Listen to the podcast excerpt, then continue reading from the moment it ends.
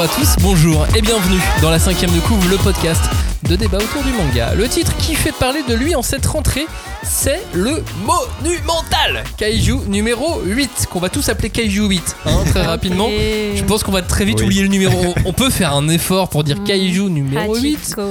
ou Kaiju number 8. Il y, a un- il y a encore un autre mot ensuite en japonais dans, dans, dans, dans- Bah, dans je le nom japonais. Hachigo, mais. Ah ouais, peut-être. Il y a 8 puis Hachigo peut-être, ouais. En Mais fait, pourquoi il y a Go c'est 8 après le Hachi Go, c'est le numéro. Ah, c'est ça. Très bien. Bref, nous on va dire Kaiju 8. Carton au Japon, donc ce titre est appelé à devenir un best-seller en France également. Est-ce que ça vaut le coup? Si vous avez écouté l'émission la semaine dernière, vous allez, vous le savez peut-être déjà. Nous, en tout cas, on va voir ça dans quelques minutes. On va aussi parler d'une des thématiques du manga, la métamorphose. Mais avant ça, est-ce que vous avez vu ce plan promo, mais absolument monstrueux sur Kaiju 8 Tu veux parler de, de toutes ces photos avec ces boîtes énormes qu'on a vues sur les réseaux sociaux? Alors, ouais, sur les réseaux sociaux, ça n'a pas arrêté. Un Ah plan ouais. influenceur de, de malade. Oh là là. des pubs un petit peu partout et alors on m'a glissé dans l'oreille que cette semaine semaine euh, dans Mhm. là quand, l'émission diffusion. va, va, va sortir hein, euh, il va y avoir un truc de ouf dans Paris Tenez-vous prêts? Je ne vous donne pas plus d'infos, mais il y aura un truc de Donc ouf. Paris, c'est grand truc quand de même. ouf donc oui alors euh, il va falloir chercher où non ça va être, C'est ça vrai que va c'est être assez vaste. gigantesque C'est assez flou, quoi, dans Paris. Alors oui mais c'est pour ça tu vois je- vu que j'ai pas le droit En de France, dire ce que ça va être en France. Mais voilà, ça va être fou, ça va être complètement fou et euh, ça, me, ça me fait penser bah, à ce qu'ils avaient fait sur Promise Neverland à tel point qu'on avait même reçu Ah, les mais gens oui. de l'équipe du marketing de Exact. Kazé. Oui, c'est plus exactement la même team aujourd'hui, mais Mm. c'est une partie de la même team euh, pour parler de. Pour nous expliquent. Ouais, tout ce qu'ils avaient fait autour de, de, de Promise Mais non, mais Neverland. très bien. Euh, vous retrouvez cette émission, c'est Promise Neverland. Kazé, on a-t-il trop fait? Ah oui. Voilà, tout le- est dans le titre. Le nom de, l'émission à la- partie à 2 l'époque. bientôt. Et euh, bah là, ils refont la même sur Kaiju 8. Voilà, Kaiju 8. C'est casé, quoi, putain. La métamorphose selon le manga. C'est parti et c'est dans la cinquième de couve. On ne pousse pas, s'il vous plaît. On ne pousse pas, c'est inutile. Le public n'est pas autorisé à assister aux épreuves éliminatoires. Moi, je crois que je pourrais être un très bon ninja. À quoi vous jouez L'heure est grave, c'est pas le moment de faire les guignols Mais on n'a rien d'autre à faire, on peut pas sortir. On va leur faire notre attaque secrète L'attaque de la Tour Eiffel, ils vont rien comprendre Et il faudra aussi parler des dessins animés, notamment des dessins animés japonais qui sont exécrables, quoi, qui sont terribles.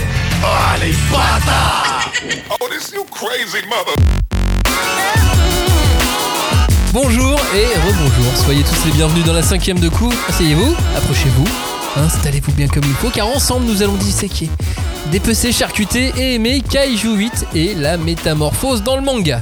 À mes côtés, deux membres de la 5DC se volontaires pour se métamorphoser de larves à nymphes puis imago, tels des papillons de lumière. Oh oui, j'ai dit papillons de lumière. Je suis ravi d'accueillir Julie et Robin. Bonjour à tous les deux. Bonsoir Max. Hashtag 5DC pour euh, aimer papillons de, de lumière Ouais. sur Discord, Surtout, sur. Instagram, N'hésitez sur. pas à euh, partager le clip, certainement, qui est sur YouTube, j'imagine. Je sais pas à quoi il ressemble, mais ça devait être. Ah non, on va pas regarder. Donc Discord, Instagram, Twitter, cherchez, vous nous trouverez. Facebook, j'oublie Facebook à chaque fois, Ah. comme d'habitude. Euh, selon euh, l'app, le site, là où vous êtes, n'hésitez pas. Petit pouce, petit cœur, Des des étoiles. Des petites 5 étoiles. étoiles, un petit commentaire. Mais oui. Euh, activez les notifs et puis voilà, c'est tout ce qu'on vous demande. Donc au programme de cette émission, la métamorphose. Rien que ça. Un gros mot, hein. Ouais, Enfin, qu'est-ce grand que mot. ça. Très grand mot, ouais. Qu'est-ce que ça veut dire métamorphose? D'où ça vient? Quelle importance ça a dans le manga? Autant de questions qu'on peut appliquer à Kaiju 8. Kaiju 8 dont on parle maintenant. Kaiju 8, si euh, vous êtes très attentif et un suiveur de la cinquième de couve, je vais refaire le même pitch que dans l'émission précédente.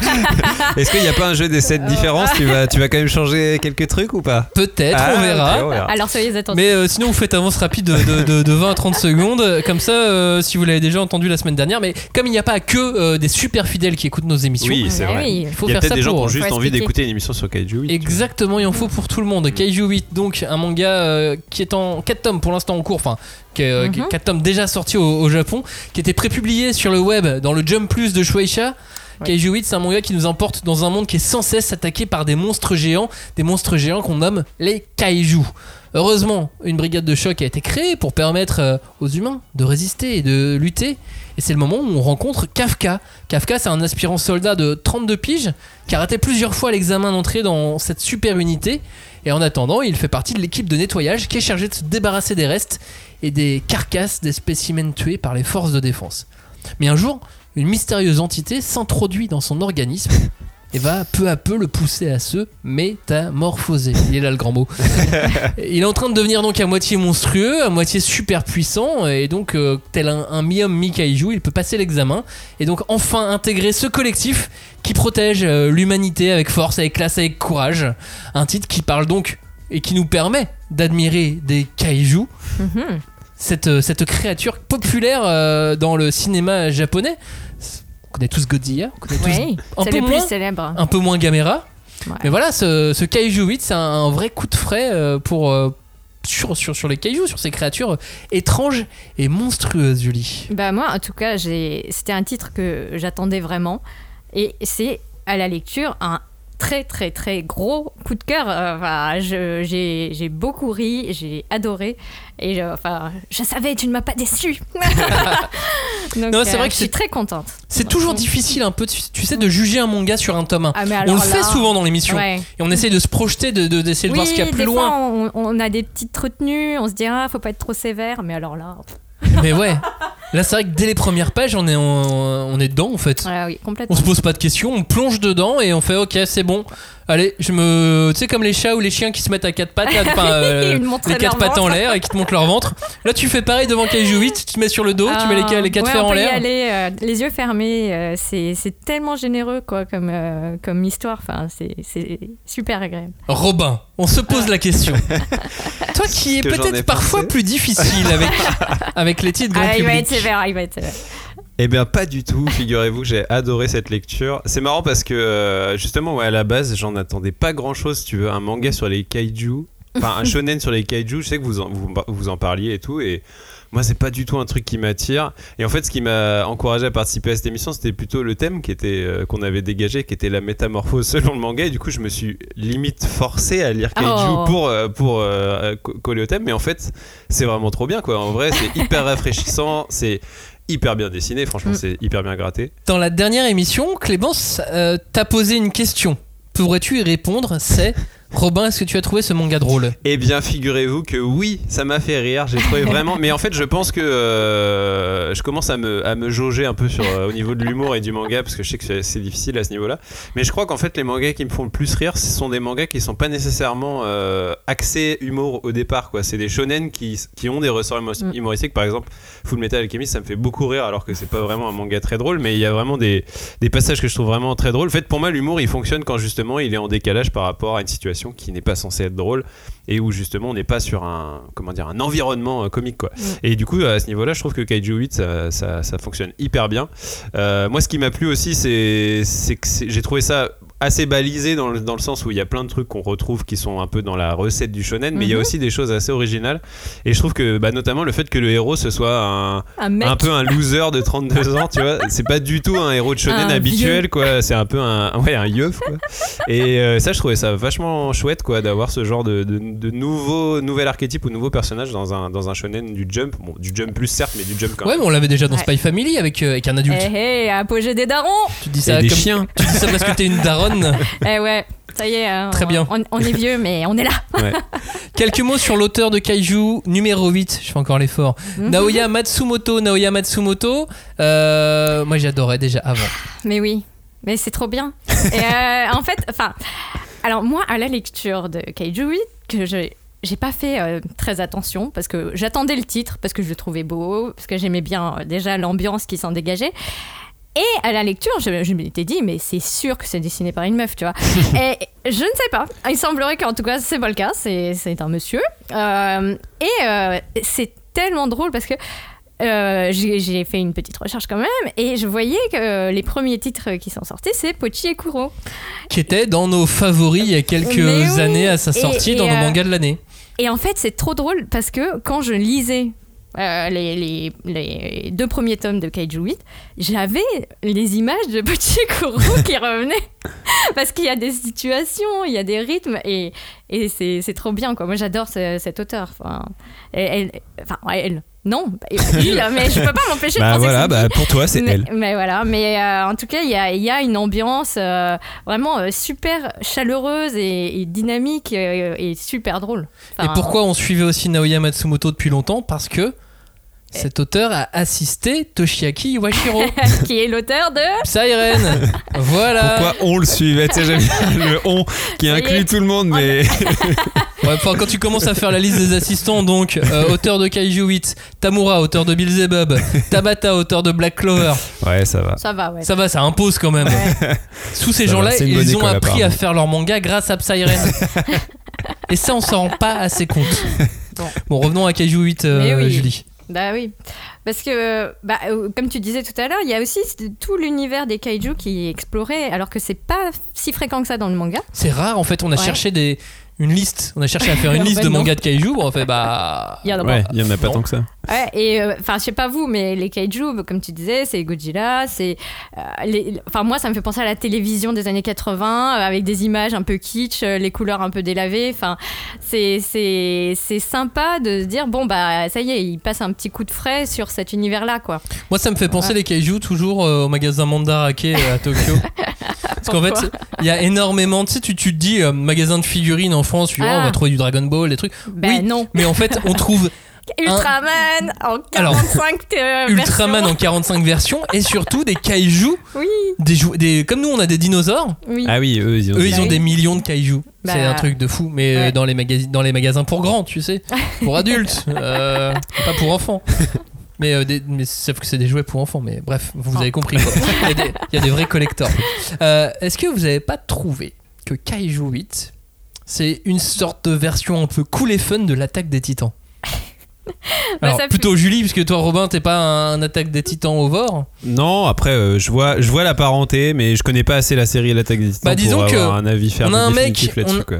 On a un mec qui peut se transformer, qui va défendre l'humanité en intégrant une brigade. Oui, bon, bah, Bah, bah, si on euh, va oui. sur ce terrain-là, ils sont d'autres. Il y, en a d'autres euh, qui font ça. Mais euh, non, moi, c'est ce que je vois, c'est que effectivement, il y a une espèce de petit euh, jeu de miroir parce que là où euh, bah, Attaque des Titans, c'est quand même euh, tragique, euh, lourd. euh, Enfin, il y a une certaine cruauté qui se dégage. En tout cas, sur les deux premiers tomes qu'on a lus nous, sur Kaiju 8, c'est pas du tout le cas et c'est vraiment. C'est pour ça que je dis que c'est la version cool et fun. Ouais, ouais, exactement. Et bah, il y a le côté, en fait, en filigrane, le traumatisme initial qui va être celui de la guerre, parce que dans les deux univers qu'on évoque là, bah, Godzilla, par exemple, c'est en fait une critique des essais nucléaires de, et des bombardements nucléaires, puisque il, il a, comment, c'est un monstre qui est né après la guerre et qui va venir un peu euh, tataner la gueule des humains euh, au nom de, de la On en nature, parle- quoi. On en reparlera dans les métaphores, mais Oui, on, voilà. on utilise aussi les kaiju pour, euh, pour symboliser aussi les, les désastres écologiques Ouais. et euh, naturels. Oui. Moi, je, moi, je dirais que ce qui m'y a fait penser, même en tant que néophyte de l'attaque des titans, c'est aussi le design du héros quand il se transforme Ah. en kaiju, parce qu'il y a un côté très, euh, tu sais, euh, comment dire, charnel, quoi. Tu sais, c'est- il y a, y la peau et Ouais. les muscles euh, assaillants et tout, vois, ça fait vachement penser aux titans, ça, pour le coup. Aux, aux écorchés. Ouais. Enfin, Oui, voilà, c'est ça exactement, les, les, les, les- les dessins décorchés, ouais. Et Julie, euh, cette année, tu le placerais euh, à quel niveau par rapport à d'autres mangas que tu, que tu as pu lire ces derniers mois? Alors, moi, je trouve que c'est vraiment une espèce de su- suite logique à Machel. Que Machel, il a un peu préparé le terrain, tu vois. Euh, au niveau de la monstruosité, de la bestialité et de l'humour. Et là, euh, bah, ça y est, on arrive à un stade encore au-dessus. Genre Puisque- Machel pour les grands, tu vois, ça, ça fait kaiju. Euh, Bah, dans le sens où, euh, ouais, puisque bah, Kafka, euh, c'est un vieux. il a 30 ans passé, quoi. Pour les gars. Ouais. Ouais, alors du Machel avec du Ultraman en intraveineuse, il y a beaucoup de références quand même Ah oui, à, oui, à oui. Ultraman. On les voit pas parce qu'on connaît très mal Ultraman. Faut, faut un petit peu repérer, tu sais, euh, où Moi, se moi remettre aussi, en tête, mais Je, je, je vois ce que tu veux dire, mais c'est vrai que c'est, il faut connaître, quoi. Bah après moi, euh, c'est vrai que je, je vois un peu la parenté avec Machel. Moi j'avais beaucoup aimé Machel, euh, on en avait, on en avait fait une émission, donc de toute façon j'en avais déjà parlé. Mais et je trouvais que pour le coup c'était un manga euh, qui se voulait humoristique et sur lequel l'humour fonctionnait sur moi, ce qui n'est pas si évident. Mais, euh, mais je trouve que dans Kaiju 8, le dosage humour et action, euh, enfin shonen action quoi, euh, ça fonctionne encore mieux quoi. Je trouve que vraiment euh, euh, ça reste, euh, voilà, on est vraiment dans un monde, euh, comme on disait, c'est la guerre, il y a les kaiju qui, qui, qui, qui débarquent. provoquent euh, les Mm. cataclysmes réguliers et tout ça. Donc on est vraiment dans un monde où il y a des vrais enjeux dramatiques. Alors, c'est pas forcément mis en scène de façon dramatique, il n'y a pas encore de scène Mm. vraiment dramatique dans Kaiju 8, mais il y a quand même, on sent qu'on est dans un monde où il y a des enjeux dramatiques, il y a des possibilités de choses euh, terribles qui peuvent arriver. Et je trouve que du coup, dès le tome 1, euh, ça donne, euh, malgré euh, le fait que voilà, il y a des, il y a des, des clins d'œil et des choses humoristiques qui fonctionnent très bien, je trouve qu'il y a quand même un, un, un souffle global qui donne encore plus envie de poursuivre l'aventure. quoi. Dans, dans Mashal, j'avoue que ça me faisait marrer, mais je me disais, bon, bah c'est marrant. quoi. J'ai pas forcément envie de savoir ce que Mash va devenir. Tu vois, Mais, bah, c'est pour ça que c'est un step dans l'évolution. Oui, euh, voilà. ça, c'était le premier, la première. Et ce qui est marrant, c'est qu'il y a un débat sur, euh, auprès des lecteurs de Machel. Certains voulaient que ça reste comme le tome 1 tout le temps, Ouais. et donc sont un petit peu déçus. Et, euh, et, et d'autres sont, sont contents parce que le, le- le Justement, manga, est- le manga évolue. corps et tout. ouais. Mais du coup, ça va euh, faire perdre un petit peu de, de popularité et de, de vente à Machel parce que certains sont déçus que ça reste pas euh, toujours comme Ah, le tome 1. peut-être que ça va en recruter d'autres qui se disaient justement, je veux pas lire un truc marrant, je veux lire de Peut-être, l'aventure. peut-être. Bon, en revenant sur, sur, sur Kaiju, euh, je trouve que le succès de ce manga repose aussi. Enfin, de toute façon, le succès d'un manga en général repose sur ses personnages, Bah oui, Mm. Surtout un shonen. surtout un shonen. Mais là, on est, on est servi, mais servi de ouf, j'ai envie de dire, pour parler comme dans Shangri-La Frontière. Euh, design, attitude, j'ai l'impression que c'est- c'est dosé à la perfection. Mm. Que, que tout, tout le monde est cool, tout le monde est stylé. Ouais, ils sont tous stylés. Ouais.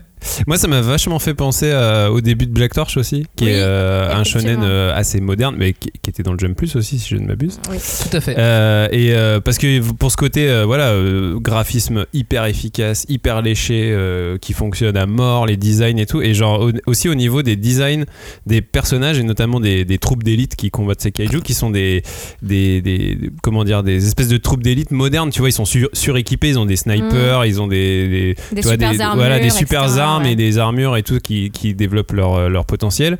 Mais, euh, mais ce côté surtout très moderne, tu sais, qui fait vraiment euh, troupe d'élite, euh, tu sais, à la, je sais pas comment dire, Splinter Cell ou machin, enfin, Ouais, genre ouais. vraiment.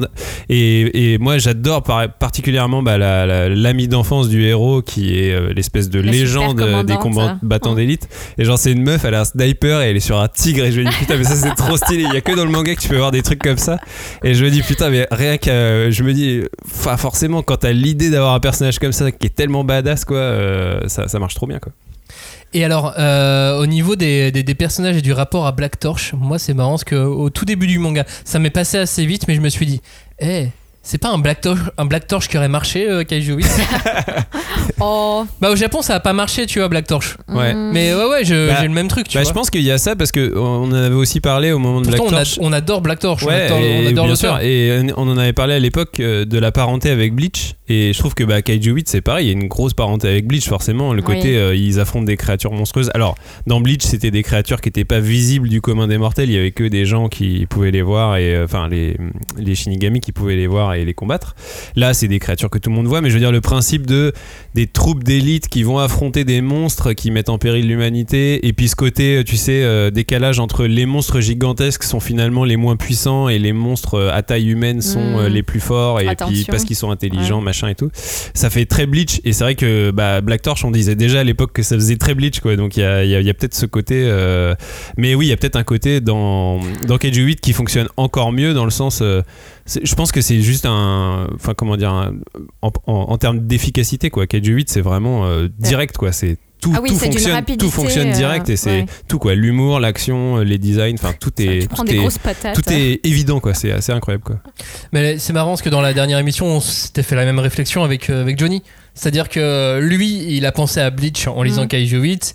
Moi, quand j'ai vu euh, toute l'équipe de, de la brigade, bah, j'ai Ouais. pensé au commandant. bah ouais Ouais. c'est ça ouais mais dans une version moderne parce qu'ils sont Ouais, équipés et toi euh, dans Bleach samouraï, dans Bleach ils sont en mode samouraï euh, je sais pas quel siècle euh, Julie nous dira parce que c'est une bien plus grande spécialiste que nous mais mais euh, voilà là il y a vraiment une version moderne de, de Bleach mais vraiment euh, ouais dans, dans le sens littéral quoi En tout cas, moi, je pense que ce qui a marqué au Japon, c'est euh, tout l'univers euh, kaiju. Enfin, parce que nous, on n'a pas ça, on l'a en tout cas beaucoup moins. Mais c'est quelque chose qui, en fait, les enfants japonais, en tout cas, ils apprennent dès qu'ils sont petits. Parce que dans les Sentai, il y a toujours un gros Hmm. monstre. ouais qui c'est la culture qui- quoi c'est ça Ouais, et, et je pense que c'est c'est un peu euh, sur ce terrain-là qu'elle est allée, enfin que le- l'auteur est allé chercher euh, l'affect que tu vas mettre dans, dans les héros, quoi. Parce que Mais ce qui est marrant, Ouais. c'est qu'en France, on n'a pas ça et j'ai l'impression que ça, ça va marche. marcher quand même. Bah, j'espère que ça Bon, va on sait pas, marcher, ça hein. sort demain, mais. euh, Ah. Wow, pff, c'est bien parti pour Ouais, marcher. ouais. Bah en, tout, cas- en tout cas, Kazé fait tout pour. Oui, oui, bien oui. sûr, bien sûr. Ça, ça c'est sûr. Euh, juste pour rester sur les personnages, vous trouvez pas que son pote, le sidekick, c'est pas juste un héros Mais moi, il m'a fait penser à Genos en fait. Moi aussi. Oui, un peu, c'est vrai. C'est- Oui, Dans parce que même dans la gueule, dans One euh, Punch le Man, côté ouais. blond et tout, un peu la, la bonne coupe de cheveux. Et Et, tout, sauf euh. qu'il est Genos euh, humain, donc euh, il- Ouais. il, il- Mais il est balèze. Il, est balèze, il est beau gosse, euh, il est intelligent, il est généreux. Enfin, il... Mais ça, c'est- il a pas tout d'un héros Neketsu habituel? Eh ben, en fait, il, il lui manque, euh, il lui manque euh, la maladresse et le, tu vois, le, le truc qui fait ah mais il est trop parfait, tu vois. En il y a- fait, il y a que Kafka truc- a, en revanche. Exactement. Ouais, en fait, c'est bizarre, c'est que bah, justement, je parlais au début du fait que le héros, donc Kafka, euh, a 32 ans et c'est inhabituel dans un shonen. On a l'impression que justement, euh, son pote, là, enfin, son Enfin, tous espèce, les autres, son hein. espèce d'apprenti, ou.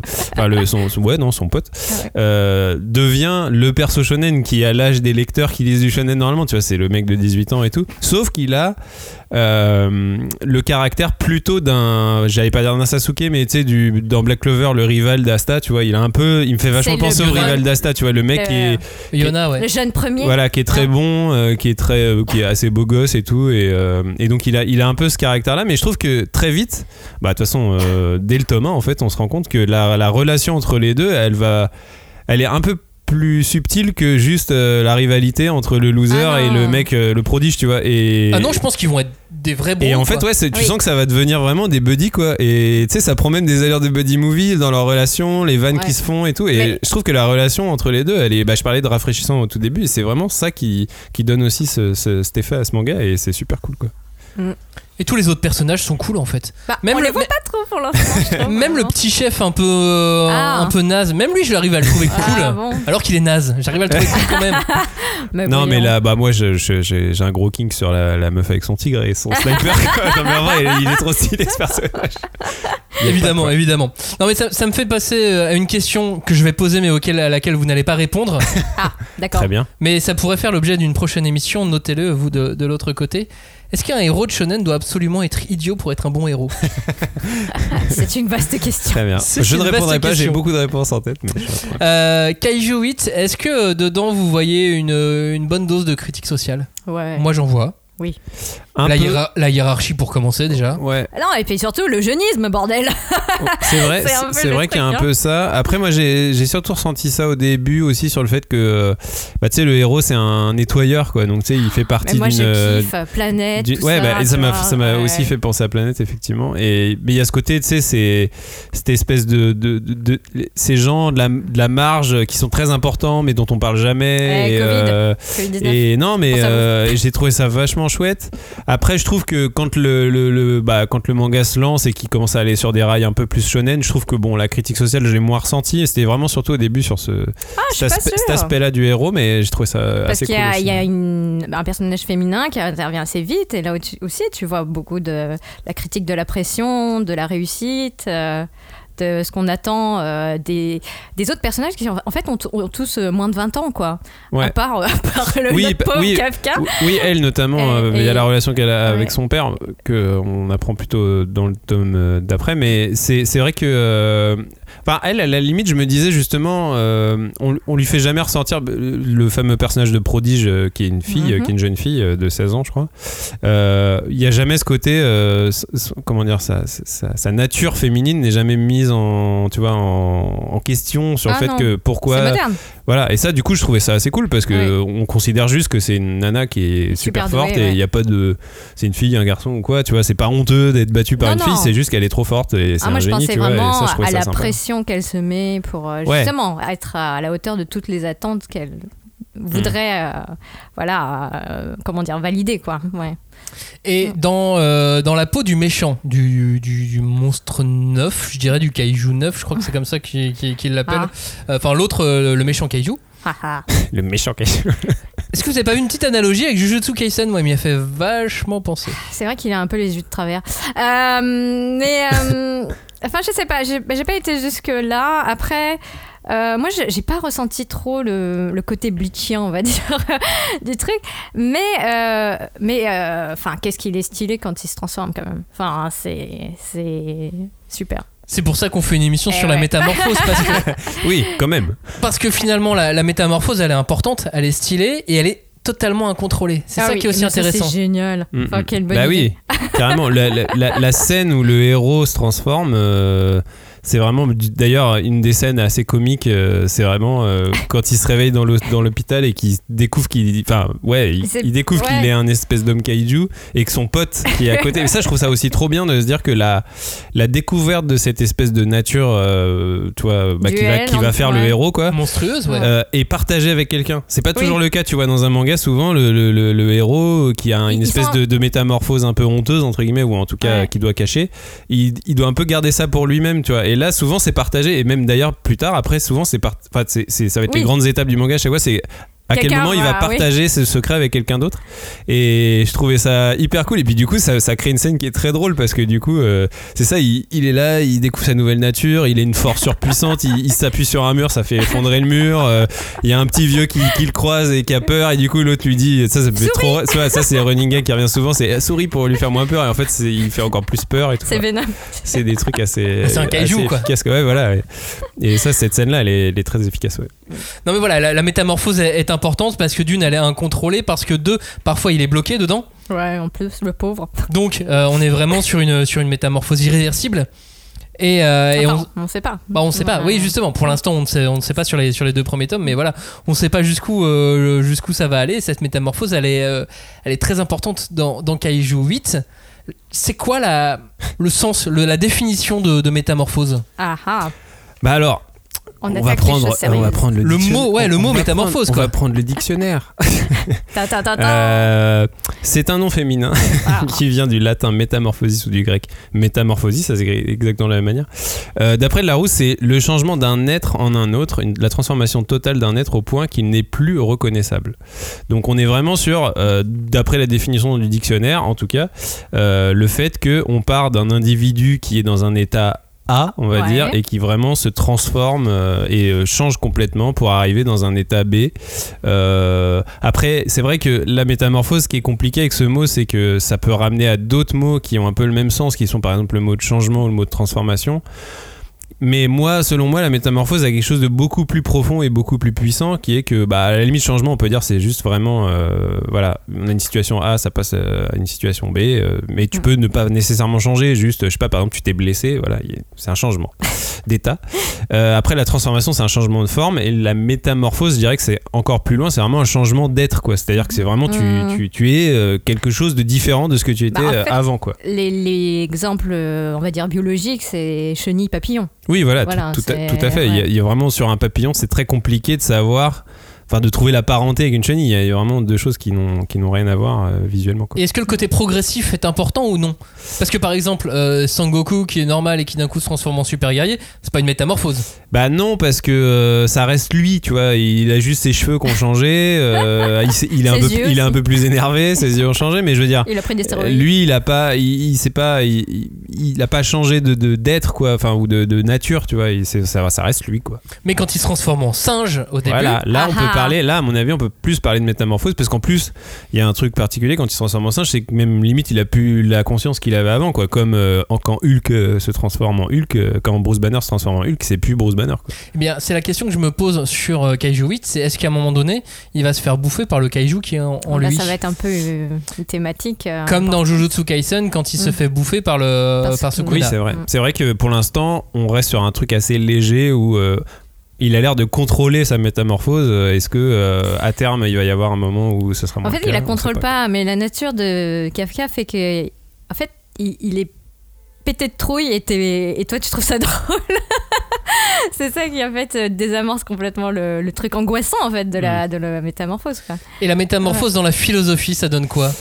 Alors dans la philosophie, bah il y a, y a un, un grand texte qui est très connu qui s'appelle les Métamorphoses d'Ovide, qui est un qui est, qui est un texte. Donc Ovide c'était un auteur latin, c'est un texte du, du 1er siècle. si je- Ovid, hein, pas Covid. Oui, Ovide.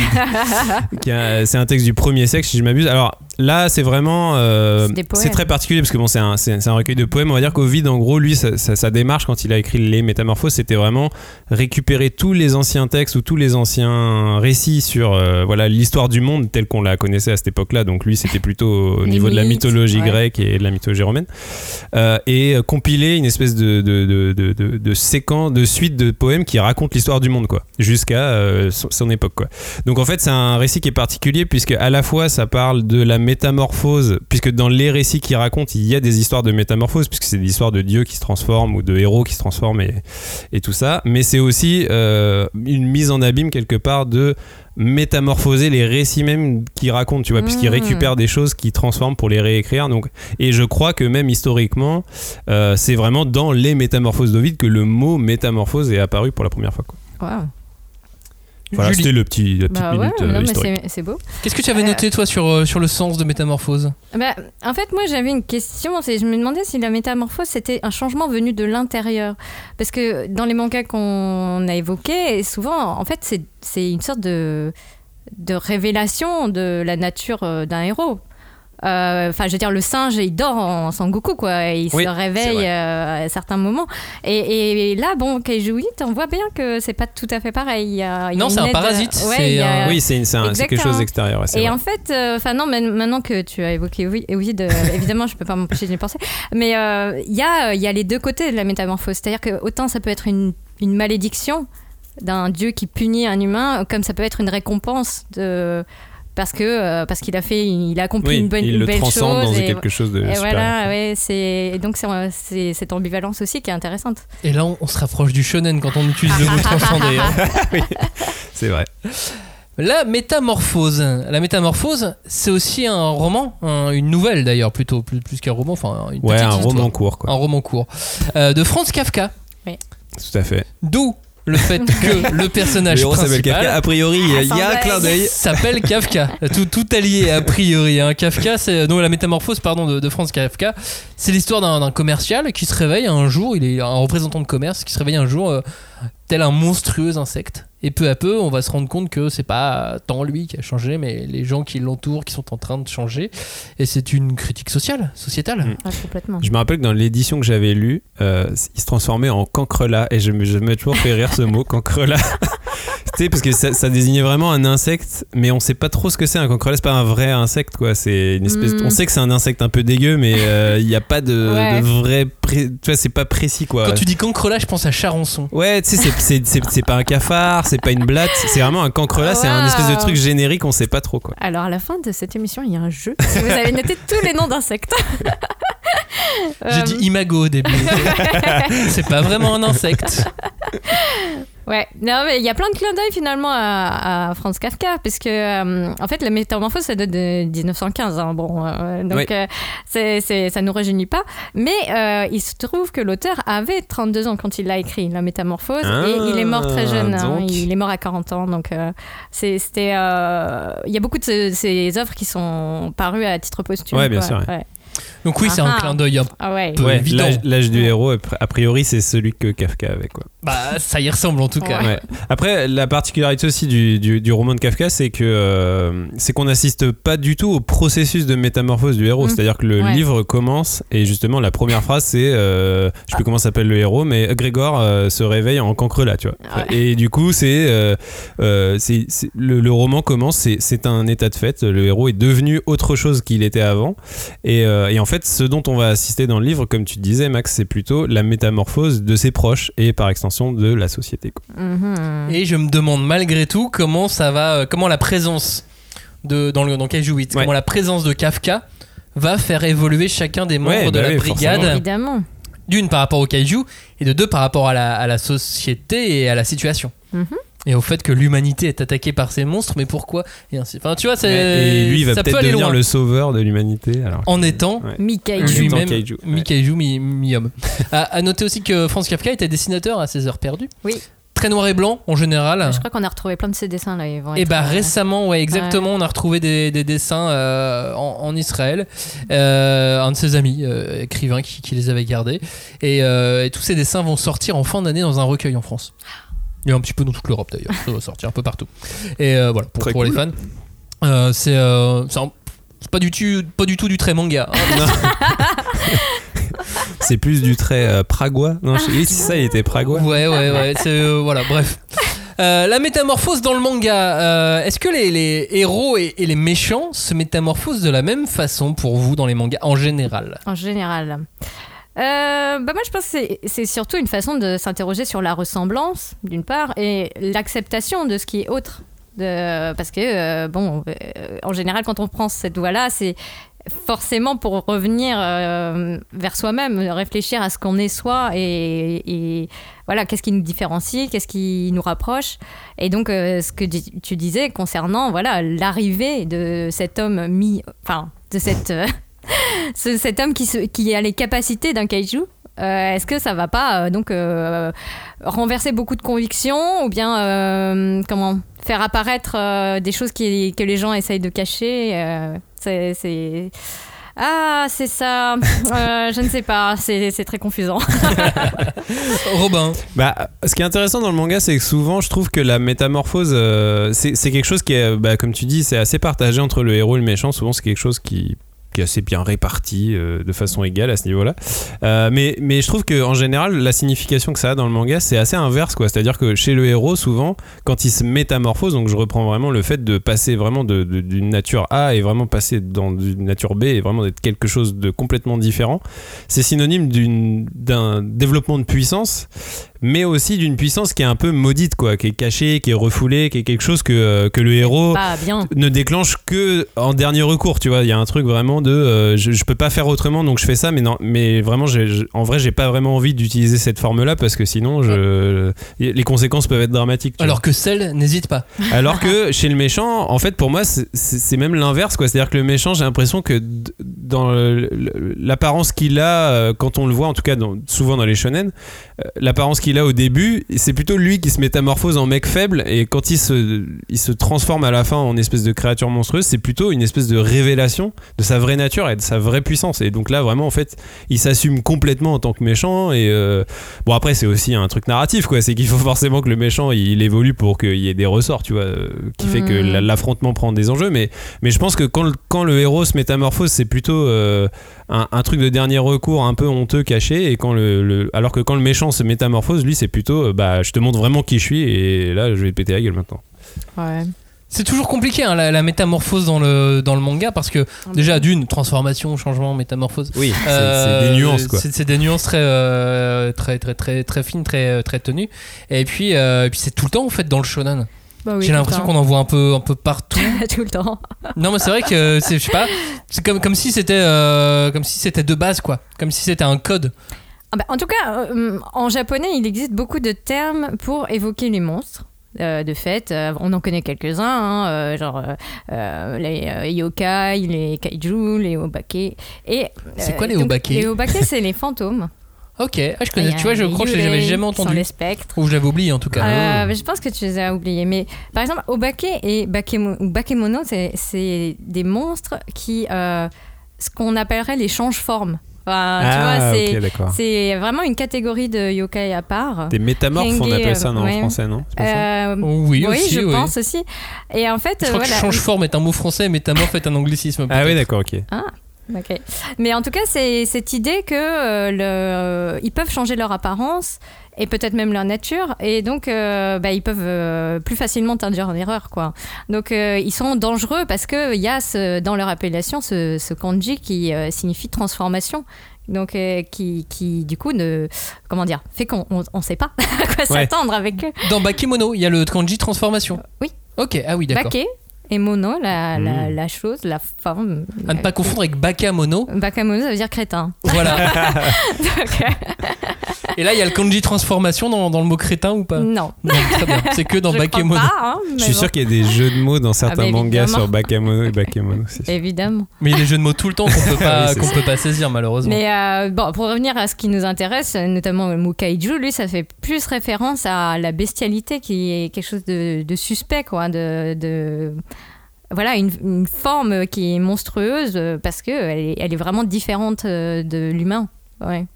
J'ai l'impression que le, le- le- le japonais, la langue japonaise euh, est très habile pour nous parler de monstres, de transformation Bah ouais, et de ouais. changement. Bah, Ça explique plein de mangas, ceci dit. hein. Ça explique plein de mangas et puis je pense que c'est un, un, ouais, un terme propre au, au folklore. Enfin, il y en a, y en a tellement, il y en a énormément.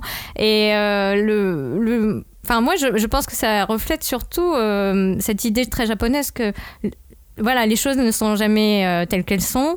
Euh, Il y a une impermanence des choses. euh, et enfin, moi, ça me fait penser à, à ces tableaux qu'il y avait euh, à, la, à la fin de la Renaissance euh, en Europe, qu'on appelle les vanités, quoi, qui font Mhm. penser voilà, au temps qui passe. Il y a souvent un crâne, des fruits, des fleurs.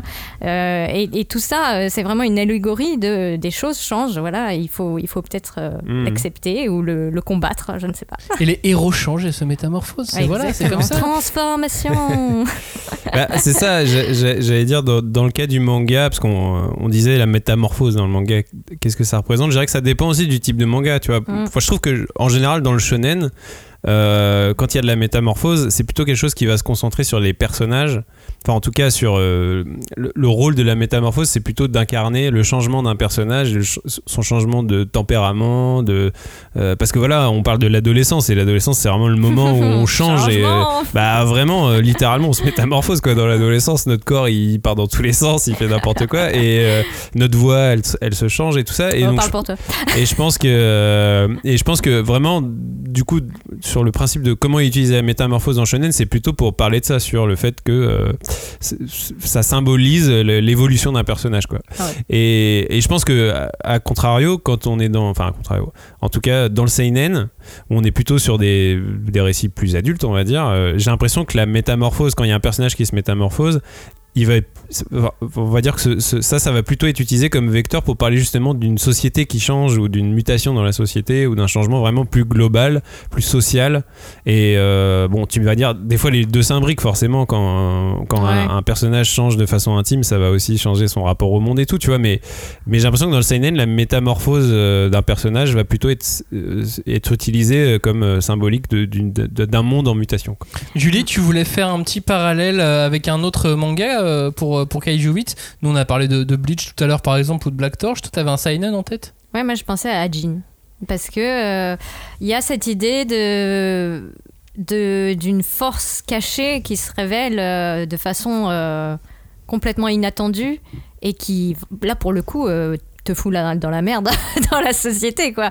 Et euh, te fait passer de citoyen à euh, bah, banni, euh, Ouais. complètement repris de justice, voire euh, ennemi euh, public, quoi. Et je trouvais que oui, c'est, enfin, c'était pour rebondir à ce que disait Robin sur le fait que le seinen évoque, enfin, quand il évoque la, la métamorphose et la transformation, c'est pour aller sur des sujets encore plus durs et encore plus Mm. clivants, je pense. La métamorphose, c'est aussi euh, une solution pour parler d'autre chose. Ah, ah. C'est Bah, aussi métamorphose une question de, de, de métaphore. En tout cas, c'est le livre La métamorphose de Franz Kafka. C'était pour parler Oui, de la société et de plein de trucs. et de plein d'autres trucs clairement qui, qui, qui allaient pas. Et même dans le manga, finalement, la métamorphose, ça permet d'aborder plein d'autres choses. Euh, là aussi, comme les problèmes de, de, de société, par exemple. Bah oui, pour rebondir sur ce que vient de dire Julie, euh, clairement, euh, généralement, la métamorphose, en tout cas dans le cas du Seinen, euh, ça sert à. et pas, pas, pas que dans le Seinen d'ailleurs, mais je veux dire, c'est souvent quelque chose qui est utilisé pour, pour parler notamment du traitement social de la différence, quoi. Bah là, c'est le sujet de Kafka, quoi, euh, du roman de Kafka. Mais, euh, mais voilà, dans Ajin, c'est ça. Bon, après, dans le comics, les X-Men, c'est ça, tu Ah vois, oui, les- si, ouais, c'est des mutants euh, et ils sont marginalisés et tout ça. Et je trouve que dans le manga, il y a, justement dans le shonen, il y a un- une série récente, moi je trouve qui illustre assez bien ça. Et bon, moi personnellement, j'adore, donc du coup, j'avais envie d'en parler aussi. c'est euh, Chainsaw Man, tu vois. Chainsaw Man, le héros, euh, il est littéralement au début un marginal, tu vois. C'est un mec, il est en galère de thunes, euh, il, Il- est, euh, Bah, il il- vit un peu dans les ordures et tout, et il est vraiment, c'est une espèce de déchet, quoi. Et, et du coup, sa, sa transformation en un espèce de monstre qui est en plus. Un démon. un démon qui est un peu dégueulasse quoi tu vois genre vraiment avec ses, ses- ses tronçonneuses qui le- même quand il se transforme il t'as l'impression qu'il se fait mal lui-même tu vois il y a vraiment un truc Ouais. de euh, sa transformation il y a un truc c'est presque du Cronenberg quoi si tu dois choisir euh, des, des- des- des références de Ah. films euh, La mouche sur voilà euh, la transformation corporelle et la chair et tout ça et genre vraiment tout ça incarne la nature de ce personnage qui est un mec qui à la base est en marge de la société quoi là, là on a vraiment la métamorphose comme métaphore d'un mec qui est en marge de la société quoi. Avec Chainsaw Man et la mouche, il y a un petit. euh, Bah ouais. Il y a une petite, une petite Complètement. famille quand même. Euh, non, je pensais, euh, je pensais à un autre, un autre truc, c'est que euh, les, les, les kaiju, c'est aussi des métaphores importantes dans, dans la société japonaise euh, parce qu'ils sont euh, des métaphores des- d'événements naturels qui vont menacer la société. Mhm. Donc, on parlait euh, des essais, nu- enfin, de, des essais nucléaires, oui, mais Ouais. euh, des tremblements de terre également, des Ah, tsunamis, des typhons, etc. Bah, le- les kaiju, ils ont aussi cette représentation. Oui. Si je dis pas de bêtises dans la Bah, culture en plus, c'est japonaise. la, la représentation moderne, parce que dans les temps anciens, on, on pensait que le Japon était posé sur un, un poisson-chat géant. Et que dès qu'il bougeait, bah, ça C'était une- faisait bouger. Ah, c'est euh, pas une tortue sur une tortue. Non. sur des éléphants qui volent dans le ciel. Non, désolé. Mais Ah, euh, c'est pas celle-là. Ouais, non. Mais euh, il y a cette idée, ouais, que de toute façon, le, le Japon est un peu en proie, euh, voilà, au, au- au Tous les cataclysmes caprice, possibles. euh, voilà, de la nature, quoi. Euh, Donc, il- il- dans la culture populaire, euh, on va dire.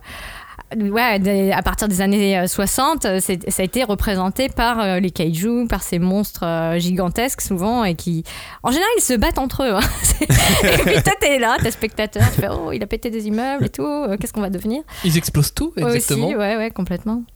Euh, et, ce que disait Robin aussi sur, euh, euh, les, différences dans la société, sur le fait que la métamorphose représente aussi la différence. Au Japon, il y a un dicton avec le clou qui dépasse tout ça, non? Ah oui, il faut taper sur le coup qui dépasse. Euh, je te dirai pas en VO parce que je les passe sous, sous la main là, mais Mais du coup, Ouais. pour en revenir juste euh, sur les kaiju et le fait qu'ils qu'ils métaphorisent les événements, les Ouais. catastrophes climatiques, sou- souvent on est d'accord que les kaiju, ils, sont, ils naissent aussi d'un. C'est une conséquence de- d'un truc des humains. Ouais. C'est aussi ça, quoi. C'est aussi dire ouais. que euh, quand les humains. euh, font n'importe quoi. font n'importe quoi, euh, la nature euh, va, euh, peut va, se- venir va se et- venger ou en tout cas va y avoir des conséquences euh, sur eux. Quoi. Ouais. Bah, je pense que ça a été. Enfin, c'est une idée euh, qui, qui, est, qui est là. Après, euh, euh, j'attends de voir justement. Qu'est-ce que, qu'est-ce que ça pourrait être le kaiju dans l'ère moderne, tu vois Ouais. Bah, kaiju, oui. voilà. C'est une métaphore de plein d'autres choses, la métamorphose, notamment de euh, l'adolescence et de la sexualité dans, dans le manga. Ah bah complètement. Enfin moi en tout cas euh, tu me dis il y a des ados euh, ils savent pas ce qui se passe dans leur corps et puis boum ça explose. Ah bon? Bizarrement.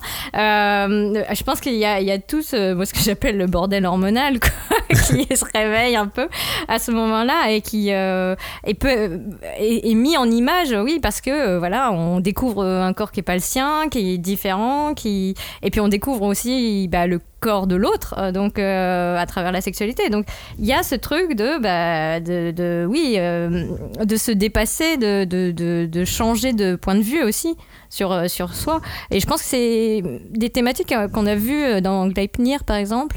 Bah, donc, Ah oui, Gleipnir, bah c'est oui, une thématique c'est ça. très importante. Là, je t'entendais parler, je voyais Gleipnir, j'étais là, putain, oui, c'est ça. Bah, en fait, c'est même la thématique de Ouais, Gleipnir. C'est la, la- la métamorphose euh, au moment de la puberté, au moment où tes Ouais. hormones sont en train de s'éveiller et de faire n'importe quoi. Et Ce que t'appelles le bordel hormonal. Exactement. Et dans une plus euh, moindre mesure, peut-être euh, les- la série des Beck et Monogatari de Nishio Ishin, euh, parce que euh, il y a aussi, bah, c'est des ados, hein, mais euh, il y, a, il y a ce stigmate de la sexualité euh, qui est représenté euh, bah, à travers des, donc des personnages féminins qui euh, se retrouvent euh, changés en, en vampires, en, en loup ou en chat, ou enfin ce genre de. Et de avec des quoi. capacités euh, Euh, ouais. hors du commun. surnaturelles, mais qui en fait bah, font clairement référence à, euh, voilà, à- à une- un éveil à la sexualité qui est parfois un peu, euh, un peu raté, on va dire.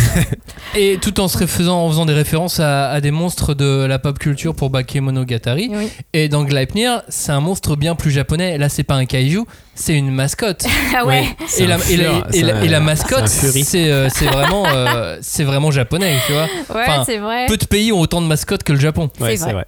Et, bah, ouais, on- Et là, en l'occurrence, euh, c'est c'est ut- l'utilisation de la, maïs- la mascotte pour euh, faire une métaphore de, euh, de, de l'éveil de, de la sexualité et, et de la puberté à l'adolescence.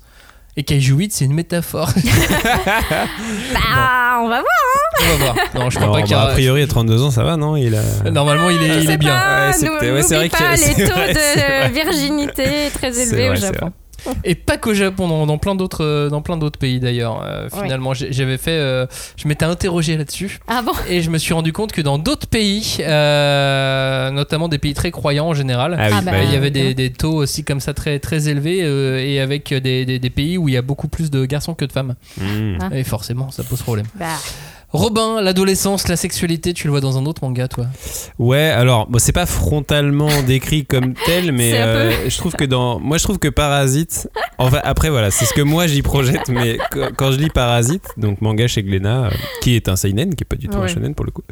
euh, c'est assez sanglant. hein. pour moi, ouais, c'est très sanglant, mais, mais j'y ai toujours vu, quand je l'ai lu, euh, un, j'adore ce manga, j'y ai toujours vu un, une métaphore de ce passage à, à- à l'âge adulte, parce que le héros est vraiment dans cette espèce d'âge de transition Mhm. euh, où voilà, euh, il commence à Bah, sortir avec des meufs et tout, et, euh, sa main lui parle. non et sa main lui parle et tout. Enfin non, mais vraiment, j'y ai toujours vu ça. Et, et en plus, je trouve que dans Parasite, ce qui est hyper intéressant, c'est que certes, il y a une métamorphose puisque le héros, voilà, il, il y a une partie de lui-même qui se métamorphose puisque en fait, donc du coup, l'histoire, c'est que sa main est parasitée par un organisme extraterrestre, ce qui fait que euh, lui, il est toujours conscient, mais que euh, Une il- partie de son bras, corps, en tout cas sa main, sa main droite, si je me souviens bien, euh, est parasité par une entité euh, extraterrestre qui du coup va se mettre à parler avec lui. Et donc en fait il va être partiellement métamorphosé et il va en plus être en capacité de dialoguer avec euh, l'entité qui, qui est en train de le métamorphoser. Donc je trouve qu'il y avait- il y avait quelque chose de, de- de-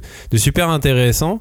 Surtout que en fait les, les- les personnes qui l'affrontent, même bon c'est pas un manga de combat mais il y a des fois des espèces d'affrontements quand même, c'est des gens qui sont pour le coup entièrement parasités et entièrement métamorphosés. Et lui le Mhm. fait qu'il partage, qu'il y ait une espèce de dualité entre l'entité qu'il parasite et lui, mélangé à voilà cette espèce de, de, moment dans, dans, dans notre vie où on, où on passe d'un, voilà de, l'âge de l'adolescence à l'âge adulte je trouvais qu'il y avait un truc alors ça parle pas voilà précisément de sexualité mais j'ai toujours trouvé que ce manga était hyper intéressant euh, sur euh, à ce Mhm. niveau là. Si ce que vient de dire Robin vous intrigue, euh, vous allez avoir une émission d'une heure sur Parasite d'ici la fin d'année. ça c'est le plaisir ça Robin, la métamorphose, c'est aussi la transcendance. On l'a dit déjà à plusieurs Bah reprises oui. dans cette Voilà. émission. C'est assez, euh, c'est assez révélateur dans tous les mangas Mm. Neketsu avec Certes. du Neketsu dedans. Il y a donc une transcendance. Et s'il y a une transcendance, il y a donc une métamorphose quelque part. Bah, en général, ouais. Après, moi, il y a un manga qui m'intéresse surtout à ce niveau-là, c'est dont on a pas mal parlé aussi dans cette émission, c'est To Your Eternity, Mm. qui est un manga qu'on aime beaucoup tous. Parce que pour le coup, la métamorphose dans To Your Eternity, c'est limite le sujet même du manga, quoi. C'est-à-dire Ouais. qu'on est, on a affaire à un héros, euh, une entité, qui se métamorphose en permanence en fonction de voilà les, les personnages qu'elle rencontre. euh, Oui, mais qui est déjà, euh, qui est déjà au niveau d'un dieu. mais du coup, voilà, c'est ça, ça, ça c'est toi qu'on avait parlé, Max, à l'époque. Et euh, c'est vrai qu'au au début de To Your Eternity, je te suivais pas trop là-dessus, mais c'est vrai qu'au final, c'est un peu le cas, quoi. C'est-à-dire que on, est, on a affaire à, à une entité qui est immanente, qui n'a pas de forme au début du manga, et qui, en fait, en se métamorphosant perpétuellement avec les, les personnages ou même les animaux qu'elle rencontre, va finalement se transcender, mais sa transcendance, c'est effectivement ce qu'on pourrait appeler une transcendance inversée, quoi. Une transcendance euh, vers l'humanité. son accomplissement, c'est de redevenir humain, quoi. Donc c'est en fait quelque part quasiment de s'affaiblir, quoi, en fait, parce qu'en fait au début elle est surpuissante et à la Mhm. fin, euh, en s'attachant à des personnages, elle va s'affaiblir, mais en même temps elle va gagner Ah oui, tellement d'autres choses. Voilà, elle va gagner tellement d'autres choses que Ouais. euh, que c'est euh, très important, quoi. Et il y a la transcendance avec des, avec des entités euh, grâce ou à cause d'entités euh, tiers qui vont te faire plonger. Je pense à Devilman, qui est Ah, plus Ah. ancien, ou Zetman un petit peu plus récent et encore. Euh, là, c'est des transformations un peu super, mais euh, qui vont te, ah, qui vont te faire t'emmène à des limites. quoi. plonger dans, dans, dans les côtés les, les plus sombres que tu peux avoir en, en toi. Mm. Et la transcendance, elle t'emmène aussi vers, euh, vers ce genre de choses. Bah oui, et je pense que dans Kaiju 8, il y a un moment donné où il y a moyen qui, qui flippe. Enfin, qui flippe, tu sais, qui, euh, qui, qui change Qui de côté, quoi, qui change de face. Je me demande si ça peut Ouais. pas arriver aussi. Bah, parce que en fait, ce qui Même est si pas- c'est fun, hein, tu Ouais. vois, mais C'est vrai. Parce que ce qui est particulier dans Kaiju 8, c'est quand même que euh, son objectif, lui, c'est juste d'entrer dans le- Oui, les unités d'élite parce qu'il. Ouais, mais pas, surtout parce qu'il a raté avant, quoi. Et Mm. bon, et aussi parce que euh, son ami d'enfance, dont il est probablement amoureux, on sait pas, mais en tout cas. oui, euh, euh, y est quoi et, et du coup Ah, on sait que c'est grâce au fait qu'il devient un semi kaiju qu'il va pouvoir y- y atteindre ça mais c'est vrai que ça ça va vite se résoudre donc après au bout d'un moment il va falloir créer des nouvelles Il y a la péripéties. métamorphose donc au, au service de l'amour et la métamorphose au service de l'humour. Oh là là, Ah là. c'est excellent cette transition. cette transition est magnifique. Magnifique. Bah ouais, c'est clair parce qu'en vrai, euh, la métamorphose, bah on l'a dit, c'est le passage d'un- d'une nature A à une nature B, donc c'est c'est vraiment affaire de décalage. Et euh, bon, on en avait déjà parlé au moment de l'émission sur euh, sur Machel. L'humour, ça repose quand même majoritairement sur le décalage, quoi. Et donc en vrai, quand un personnage se métamorphose, ça crée des possibilités de décalage qui sont énormes. Je prends l'exemple de Ranma 1,5. C'est c'est voilà, c'est un manga dont devenir le principe c'est euh, des personnages qui changent de forme selon euh, s'ils sont dans de l'eau chaude ou dans de l'eau froide, ce qui est complètement what the fuck comme, euh, comme point de départ, mais ça crée des situations comiques qui sont, qui sont super euh, efficaces quoi. Et, et je trouve que justement euh, Kaiju 8, ce qui le rend drôle, c'est ça quoi, c'est le fait que, enfin moi tous les effets euh, que j'ai trouvé comiques qui ont fonctionné sur moi dans Kaiju 8, c'est c'est justement c'est des effets comiques qui sont liés à sa transformation quoi. Le, le Mm. fait qu'il contrôle pas sa force, le fait que quand il sourit en fait il est encore plus effrayant qu'avant. Et du coup tout ça ou alors quand il croit qu'il est pas tout qui, qui s'est remis en humain mais il est pas complètement en humain et tout. Et, et tu vois tout, tout ça c'est des trucs qui sont liés à sa métamorphose en elle-même. Parce que voilà c'est c'est affaire de décalage et l'humour bah c'est du décalage quoi Avant de finir cette émission, je voulais qu'on se fasse pas, alors peut-être pas un top 10, tu vois, mais euh, qu'on se, se remémore quelques métamorphoses marquantes ou qu'on a aimé. Julie, si tu veux commencer. Euh, ouais, mais euh, juste avant de. Je, voulais quand même euh, dire juste une chose c'est que je pense que là, on a évoqué quand même beaucoup, beaucoup de mangas et. Je pense que ça vient aussi du fait que la, culture japonaise est quand même fondamentalement animiste et, quelque part chamanique. Donc il y a cette idée que l'ho- l'homme peut faire partie d'un tout et qu'il n'est pas, euh, il est pas euh, comment dire, forcément limité à sa à son enveloppe euh, humaine, tu vois. Donc c'est pour ça aussi qu'on on a autant de, de, ouais, de transformations et de changements et de personnages qui vont ouais, dans tous les sens. C'est vrai que culturellement, nous, on l'a pas forcément ça. Je crois pas. Enfin, J'ai pas l'impression en tout cas. c'est, bah, je sais pas, hein, le petit Jésus, il a fait du bon travail. Donc, euh, Non mais c'est vrai que la- dans, la, dans, dans, dans, dans la transcendance euh, la- la- et, la, et la métamorphose, il y, a- il y a quelque chose de, de, de forcément euh, en, en rapport avec Dieu. Oui, Quelque chose qui est au-dessus des, des, des autres, sur un autre plan. bien sûr. ouais ça peut être ça peut être aussi affaire de hasard tu vois la métamorphose ça peut être bah, dans Kaiju 8 pour le coup c'est Ouais. vraiment euh, bah, on pourrait dire pas de bol ou coup de chance, Ah, sais mais en tout cas, euh, oui, Ouais. on ne sait pas encore. Ouais. Bon, la mise en scène tend à nous faire croire que c'est pas tout à fait du hasard, mais, euh, mais quand même, tu vois, des fois, ça peut être juste, voilà, c'est ça la métamorphose. Tu peux juste te transformer parce qu'il y a une l'aléatoire qui a, qui a décidé, voilà, l'eau chaude, qui a décidé que tu devais te transformer. Ouais, que t'as un père chelou qui t'a poussé. dans une source et hop, ça. pas de chance. bon alors Julie, donc une métamorphose marquante peut-être? Alors, bon, comme vous, vous à me connaître.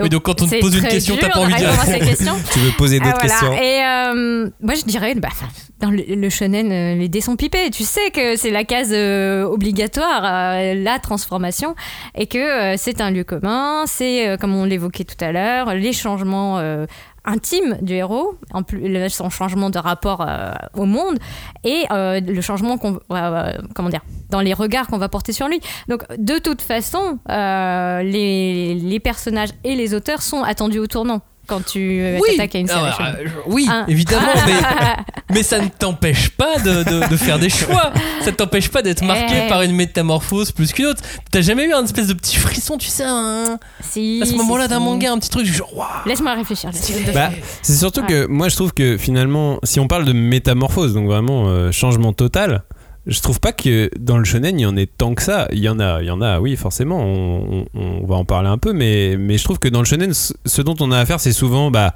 transformation, évolution surtout et power up, tu vois, Oui. genre euh, Super Saiyan, Super Saiyan 2, Super Saiyan 3, machin.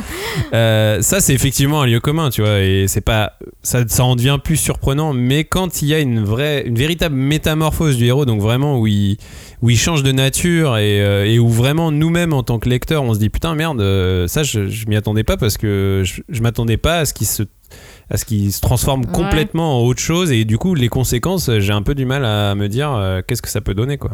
Et si tu devais en choisir une première, euh, Robin? Bah la première, bon je te dirais pas que c'est la plus marquante pour moi, mais c'est la première à laquelle j'ai assisté en tant que lecteur et c'est Goku euh, quand il se transforme en, gros- en singe géant, tu vois, parce Bon, bah- que Oh, mais parce que l'auteur voilà. ne s'y attendait pas lui-même non mais c'est c'est c'est- c'est- c'est c'est quelque part que- presque attendu puisque voilà le héros a déjà une queue de singe et tout, mais mais je sais pas, j'ai trouvé quand même que euh, même bon je, je connais Dragon Ball par cœur, j'ai relu plein de fois et tout, mais je trouve qu'à chaque fois euh, quand je relis ce passage-là, je me dis ouais, quand même il se passe un truc, tu Ouais. vois, quand Goku il se transforme. Voilà, il y a, Bah, il y a du danger, il y a un hein. truc, même les héros, on est pour- pourtant à ce moment-là sur un registre qui est quand même globalement très humoristique. euh, voilà, tu vois, là, il, y a- il il flippe. commence à y avoir, voilà, les personnages flippent un peu parce qu'ils ils se disent putain, euh, qu'est-ce qu'il va faire? Il va tout péter, quoi. Moi je signe pour, pour Goku. Forcément, je savais que j'avais un allié là. Moi je vais glisser l'attaque des titans, mais euh, enfin, Si, si, quand même. ouais. non mais je peux pas en dire plus.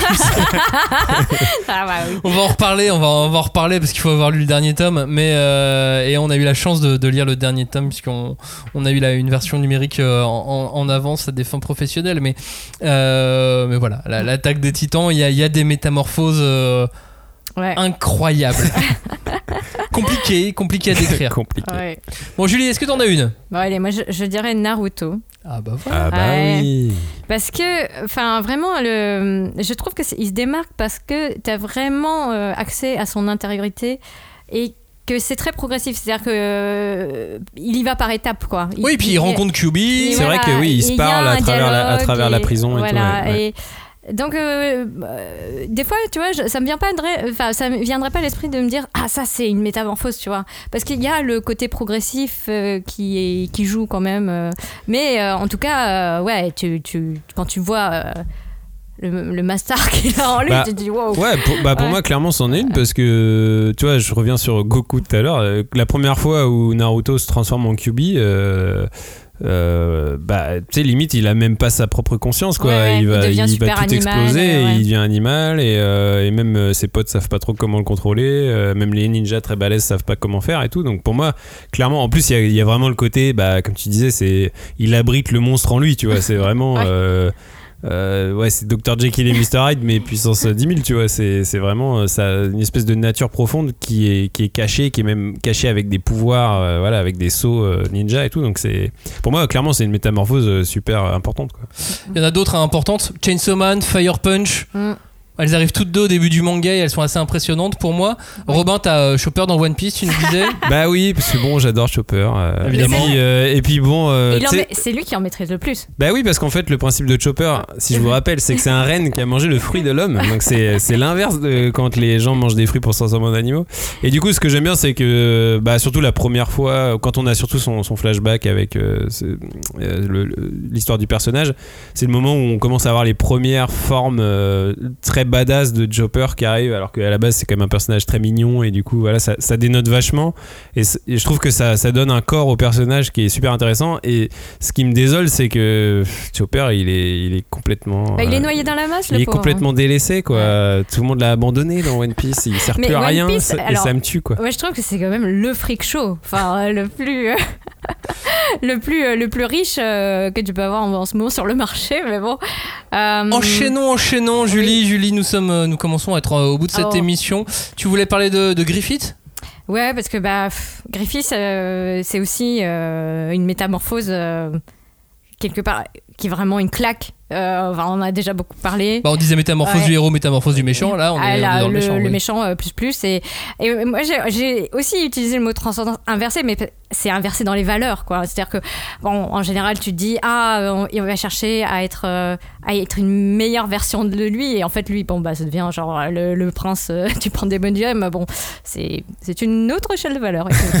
Moi, j'avais envie de citer Actarus dans Goldorak. ah mais oui Pourquoi? Parce que oui, c'est pas du tout une métamorphose. C'est juste que euh, au moment où il se transforme, au moment où il passe de, de- de civil à, euh, à soldat, enfin à, à- héros. à héros, euh, il crie métamorphose. mais depuis que depuis qu'on Et- a commencé l'é- l'émission je l'entends Et donc, dans la bande dessinée qui sort la semaine prochaine, ah reprise par des, des Ouais. auteurs français, il y a une scène Et donc on voit Actarus faire métamorphose. Donc tu l'entends quand tu lis la Bah, page. ah oui, oui, clairement, tu, tu l'entends quand tu lis la, la- la BD.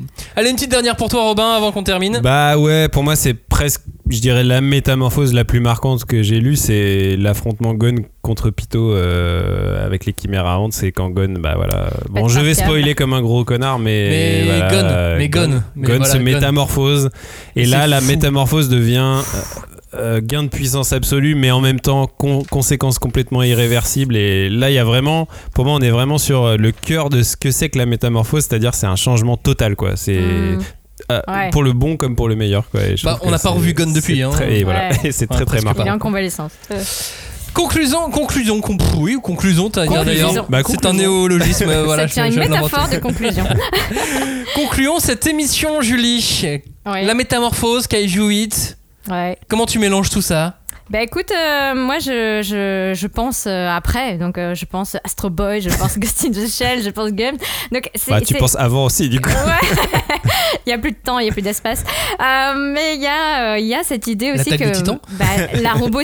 Enfin, la robotisation, c'est pas un mot très joli, mais le fait de, ouais, de voir des, des personnages se transformer en, en robots ou être transférés dans des corps robots, euh, il y a une, une vision voilà, euh, SF euh, moderne de Ouais, ce que pourrait être la métamorphose. Quoi. Mm. Donc euh, ça n'a pas de fin.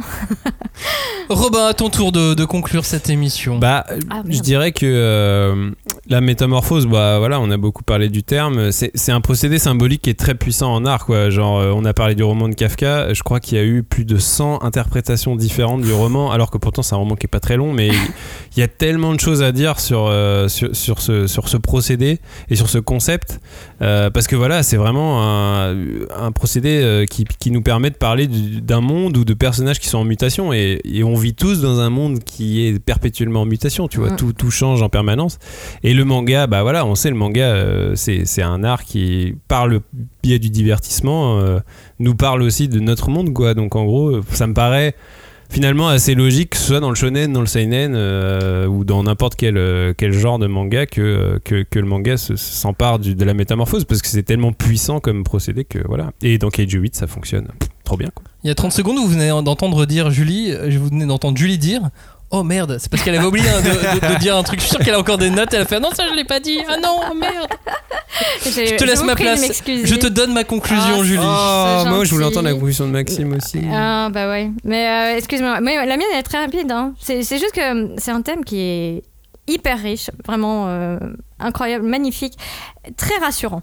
Parce que ça nous parle à tous. Et c'est surtout que, ben, enfin moi j'aime euh, le message sous-jacent principal que Robin vient déjà d'évoquer. quoi. Donc les choses changent et nous avec. Voilà. Et je pense beau. que Kaiju va aussi fonctionner grâce, euh, grâce à ça, Kaiju 8. Je, Mais je- je oui. pense que c'est aussi une des, une des clés du, du succès de, de ce manga, qui est donc disponible à partir de demain, a priori, selon comment vous écoutez cette émission. Euh, les libraires l'ont déjà eu, mais normalement ils n'ont pas le droit de le vendre. Ah. Mais ils le font. Euh, non, c'est vrai que tout le monde le, tout le, monde le fait la, la- la veille, ça arrive très souvent. Même pour Astérix, ça arrive, c'est pour te dire. Mais euh, techniquement, vous ne pouvez l'acheter qu'à partir de demain par rapport à la sortie de cette émission si vous l'écoutez le jour de sa sortie. Mm. Si vous n'avez pas réussi à noter un manga dont on parle ou quoi, n'hésitez pas. Toute la sortie, tout est dispo de toute façon.